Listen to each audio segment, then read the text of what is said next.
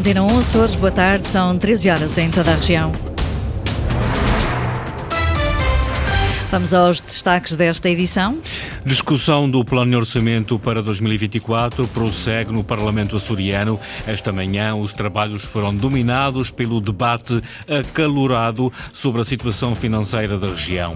O GT acaba de apresentar o caderno reivindicativo para o próximo ano. A União de Sindicatos está preocupada com a indefinição política na região face ao anunciado chumbo do orçamento. No voleibol, a Fonte do Bastardo estreia-se esta tarde nas competições europeias desta época, em jogo frente aos sérvios do Spartak Subotica. Quanto a temperaturas, 19 graus a esta hora em Santa Cruz das Flores e também em Angra do Heroísmo, 20 graus nas cidades da Horta e Ponta Delgada. Avançamos para as notícias, edição às 13 com o jornalista Sais Furtado.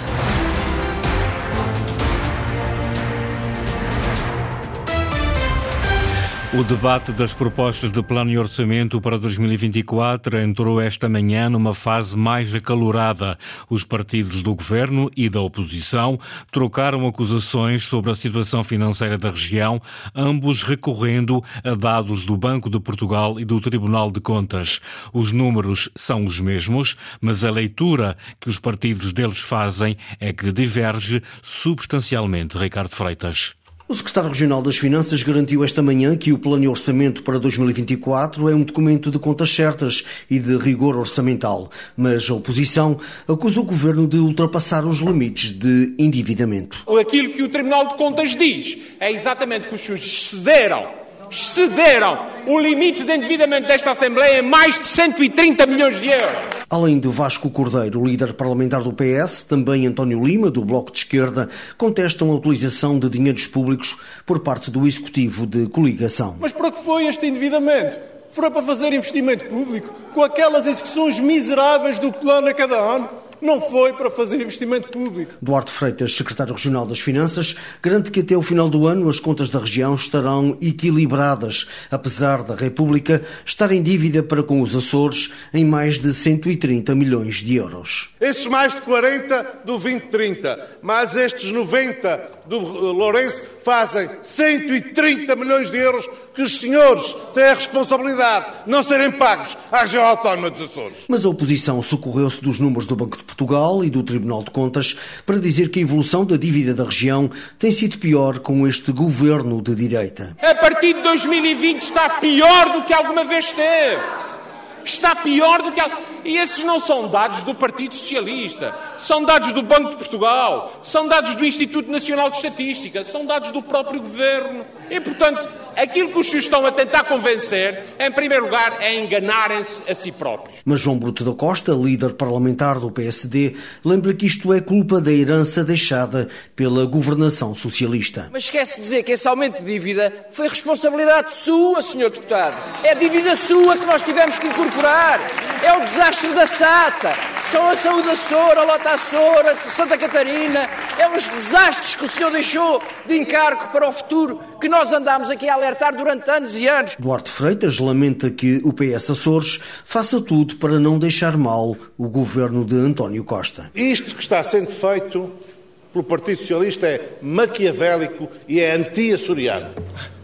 Porquê? Porque faz tudo para o Governo da República não pagar o que deve e depois queixa-se que o Orçamento da Região não tem o dinheiro que devia vir da República. Rui Martins, do CDS, entende que Vasco Cordeiro está mais preocupado com o seu futuro político do que com o futuro da região. Mas que desespero é esse, Sr. Deputado?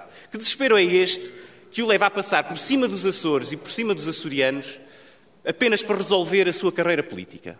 Usar todos os expedientes para antecipar eleições e, se lhe correrem mal, poder ser assim candidato ao Parlamento Europeu. Um debate acalorado sobre finanças públicas a marcar o arranque do segundo dia de discussão sobre o plano de orçamento para o próximo ano, que continua ensombrado pelo provável chumbo dos documentos. Depois das finanças, a educação, Sofia Ribeiro garantiu há momentos que a maior fatia do plano de investimento da Secretaria da Educação vai para o apoio social a alunos e famílias. Lilia Almeida. A secretária da Educação garantiu que o orçamento para 2024 tem um reforço de verbas para investimento, mais 9 milhões de euros, e que a grande fatia vai para o apoio social a alunos e famílias. O apoio social e a ajuda às famílias tem a maior fatia do plano de investimentos públicos, representando mais de 15 milhões de euros. São mais 5 milhões que o governo anterior tinha no seu plano de investimentos para apoiar as famílias açorianas e para garantir uma educação mais inclusiva. Sofia Ribeiro lembrou que o apoio faz também com a atribuição gratuita de manuais digitais e que nos últimos três anos foram garantidas melhores condições nas escolas. Entraram nos quadros da região 572 docentes e 582 trabalhadores da ação educativa. E isto demonstra o esforço do 13º Governo dos Açores em proporcionar maior estabilidade laboral. Pela primeira vez, em 2024, o Governo prevê fazer investimentos à fixação de professores nas ilhas. Quanto aos assuntos culturais. Temos um plano com reforço também muito significativo. Investimos cerca de 6 milhões e meio de euros, representando um aumento de quase 2 milhões em relação com o ano anterior, mais de 43%.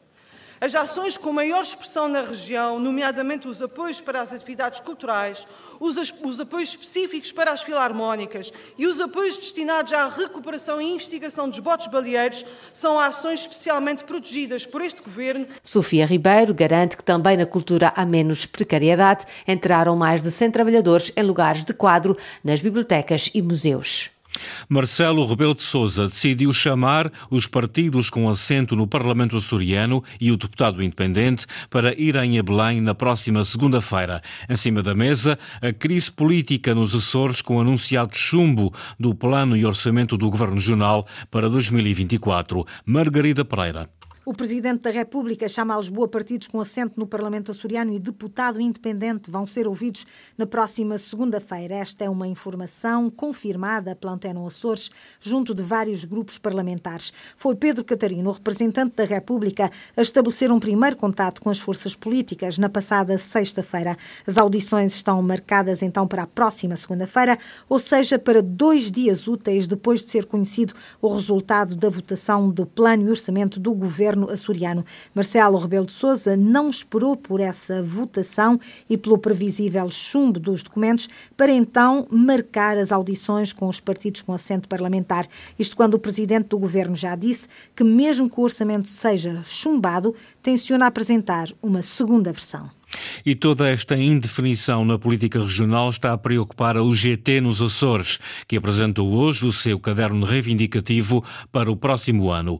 Muitos dos seus compromissos, como o aumento de salários e a redução da carga fiscal, constam deste plano de orçamento e por isso o seu chumbo significaria um retrocesso no crescimento da região, diz o presidente desta central sindical, Manuel Pavão pelo menos a sua aplicação tem um atraso considerável, muito superior a seis meses, para além do risco de alguns poderem cair mesmo. A gente nunca sabe, isso é um compromisso desse governo, mas o próximo pode até não, não prosseguir que, com este compromisso. E daí a nossa insistência, não a insistência, o nosso alerta para a vantagem em aprovar o orçamento de 2024, para já, porque há um mandato que está praticamente no fim e não é com antecipação de dois ou três meses que se corrige eventuais trajetórias erráticas de uma governação.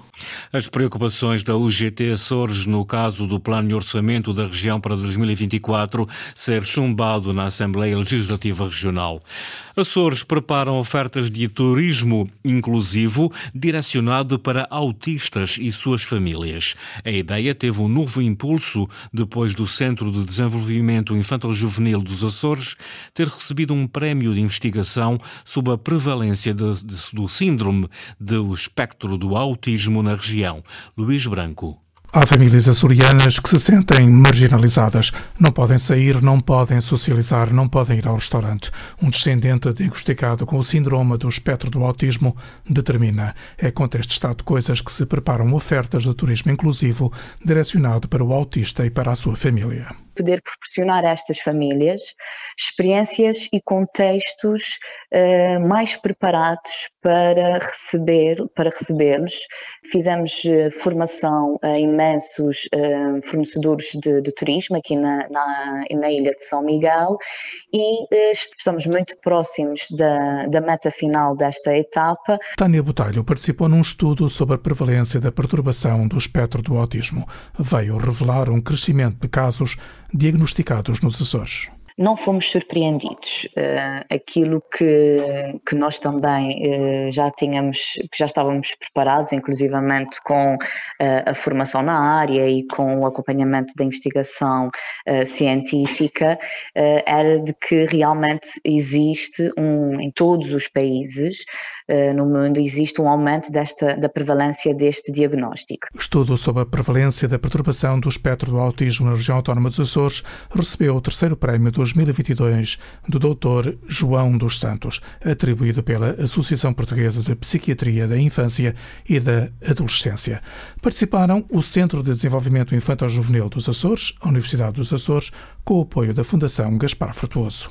No voleibol, a Fonte do Bastardo estreia Açores nas competições europeias desta época. A equipa terceirense joga às 16 horas na Sérvia, diante do Spartak Subotica, para a primeira mão dos 16 avos de final da Challenge Cup.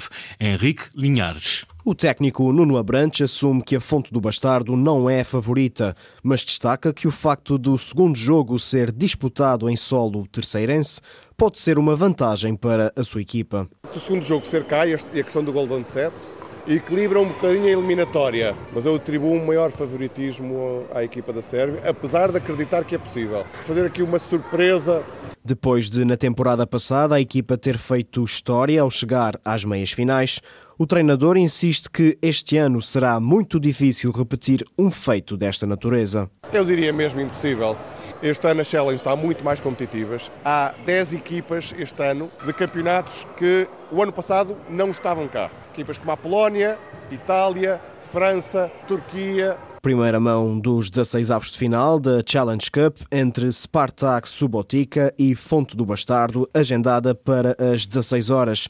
O segundo jogo é no dia 28, no pavilhão Complexo Desportivo Vitorino Nemésio. Fonte do Bastardo estreia-se esta tarde nas competições europeias desta época com o um jogo frente aos sérvios do Spartak Subotica. As notícias da região, edição à uma da tarde, com o jornalista Sais Furtado. Lembro que a informação está em permanência em acores.rtp.pt. Pode consultar também no Facebook da Rádio Pública.